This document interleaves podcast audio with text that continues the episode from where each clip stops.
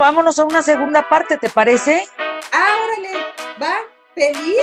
Sácate el tequila, amiga. Yo traigo el mariachi.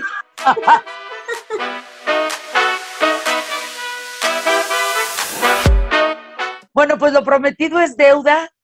Mi querida Inés Gómez Montt, platicando esta historia del cerebro, nos contaste cómo llegaste con, con Dr. Hughes, que pues te, te, te dice, te vamos a operar eh, viene la operación y la rehabilitación es un suplicio, Inés.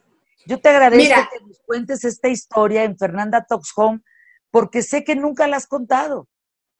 No, la, primera recuperación no me fue tan mal de la primera cirugía. En la primera cirugía el doctor Q me dijo que lo más seguro era que el segundo no se tuviera que operar nunca en la vida porque estaba en una zona donde probablemente nunca me diera lata. De repente pasó un año más, prácticamente año y medio, y de repente un día estoy en mi casa a las 6 de la mañana suena mi celular, era el Dr. Q, después de hacerme los monitoreos porque me voy a tener que revisar de por vida, ¿no? Y al, le contesto y me dice, Inés, te tengo malas noticias, el tumor ha crecido brutalmente. No, no. El que nunca pensamos que iba a dar lata, de repente se nos dejó ir terriblemente. Necesito que te vengas a la clínica, te tengo que volver a operar.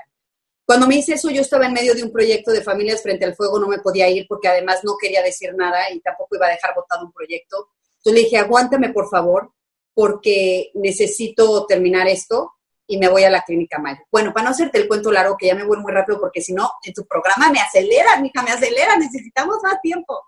Me acabo el, el, programa y de repente me sale una invitación, o sea, no una invitación, me dicen, Inés, va a recibir el Papa a cierto número de mexicanos en el Vaticano.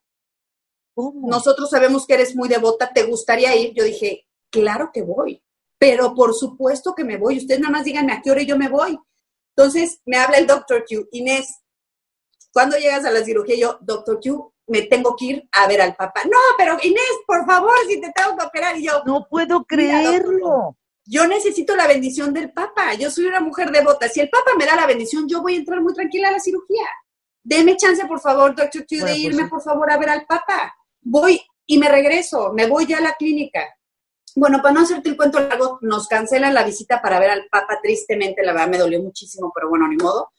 Y me voy ya a la clínica. Esta segunda cirugía, para que veas, Fer, me dolió mucho más, fue mucho más invasiva en cuanto a que eh, la primera fue por la nariz, me desprendieron esta parte, toda esta parte la desprenden, aquí rompen la silla turca entran al cerebro, entonces en la hipófisis raspan y desprenden el tumor y te vuelven a pegar a esta parte.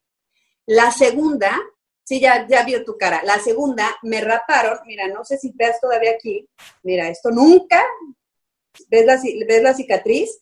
Aquí me está creciendo el pelo, ¿sí te fijas? Sí, sí, sí, claro. Oye, pero es una cicatriz inmensa. Aquí tengo, aquí me abrieron, esto me lo abrieron, y entonces, no sé por qué, yo creo que me lo tapo obviamente con, el pelo, pero la verdad es que aunque se me vea, me da igual. Digo, si, yo como digo, las estrías y estos son monumentos a, las pruebas de la, vida, ¿no? A, las batallas ganadas, ¿no?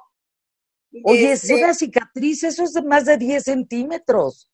Sí, sí me abrieron bastante, eh, pero fíjate que esta sí me dolió mucho más y la recuperación, en esta sí me fui a terapia intensiva, eh, pero yo entré como muy tranquila a la cirugía. Fíjate que entré tranquila, obviamente aterrada por mis hijos y porque me fuera a pasar algo, pero entré muy tranquila por estar en manos del Dr. Q, de todo el equipo, como que ya lo sentía familia, entonces era como de, ay, otra vez ya regresé, bueno, ¿y ahora qué sigue? Y como la primera no me dolió tanto, pensé que la segunda no iba a ser como esta, y esta segunda, Fer, fue terrorífica, porque no nada más entré, o sea, salí de la cirugía, me mandaron a terapia intensiva, estuve ahí aislada sin poder pues ver a mis chiquitos y todo. Cuando ya me pasaron a terapia media el doctor Q, que te digo que para mí es como un ángel de la vida, los dejó entrar al hospital para que me fueran a ver, que para mí era una inyección de vida ver a mis chamaquitos que llegaron con cartulinas pintadas de felicidades, mamá eres una campeona, eh, mamá eres la mejor, eres una valiente, eres una guerrera y todo, me pegaron todo en mi cuarto, este, precioso. Entonces eso pues para mí era,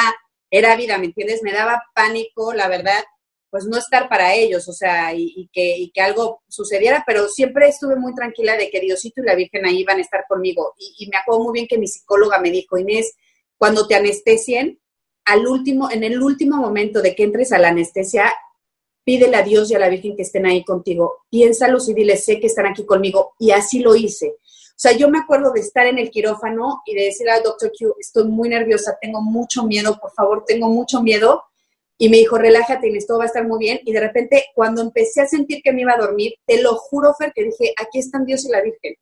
Y de hecho, cuando salí de la, de la, cirugía, dice el doctor Q, yo no me acuerdo de eso, que cuando salgo de la cirugía me dice, Inés, Inés, te empiezan a levantar para ver cómo reacciona. Sobre todo tienen que ver que hables, porque estaban muy cerca del nervio del habla. Y entonces cuando, si tocaban pues nervio del habla te puede, se te puede olvidar hablar, hay muchas personas que se les, si traes dos idiomas se te olvida uno, se te olvidan los dos, o sea, son muchas terapias de, de rehabilitación, entonces lo primero que quieren es que hables. Entonces, cuando abrí los ojos, doctor, que me decía, ¿cómo te sientes? Y dicen que yo lo único que hacía era levantaba los brazos y le hacía así. Ay. Como de, ya desperté, ya lo quitaron, ya, ya, ya pasó, ya.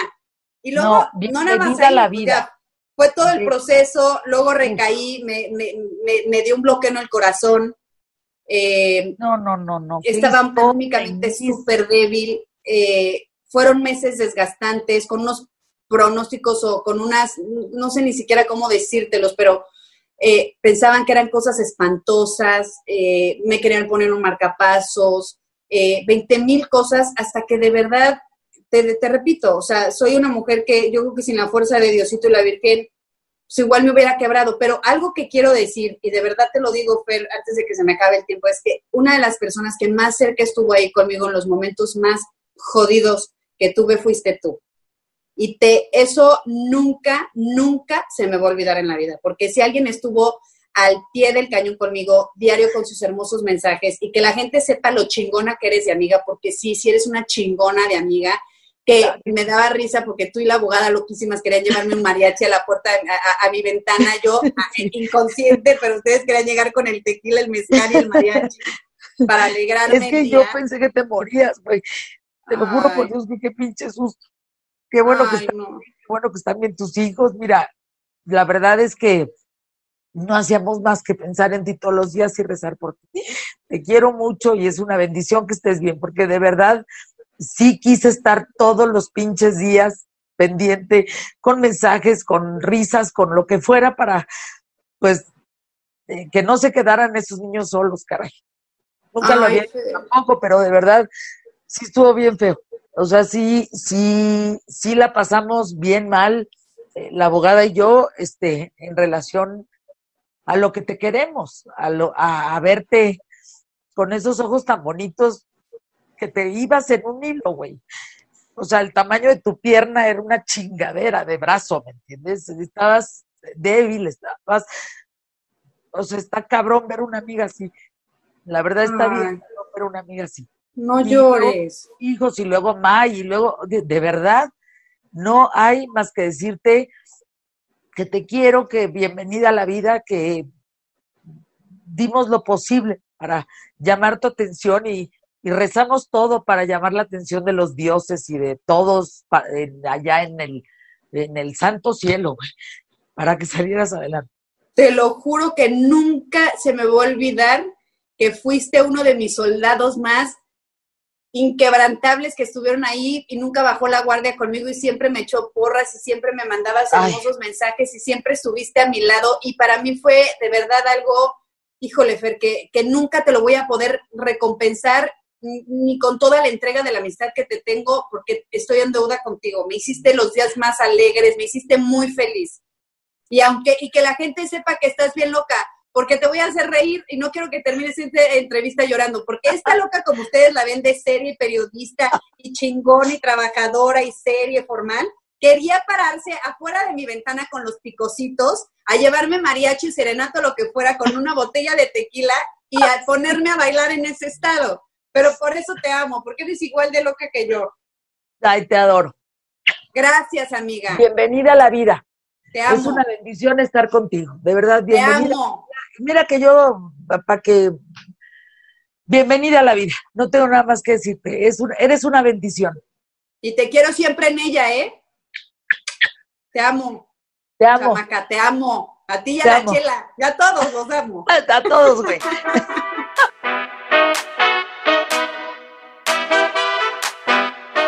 bueno, pues, ah, qué chilladera, mano. Pero nada, esto nos demuestra que queriéndonos y ayudándonos unos a otros es como salimos adelante de las peores cosas de la vida. Esto es Fernanda Talks Home y desde aquí, hasta la próxima.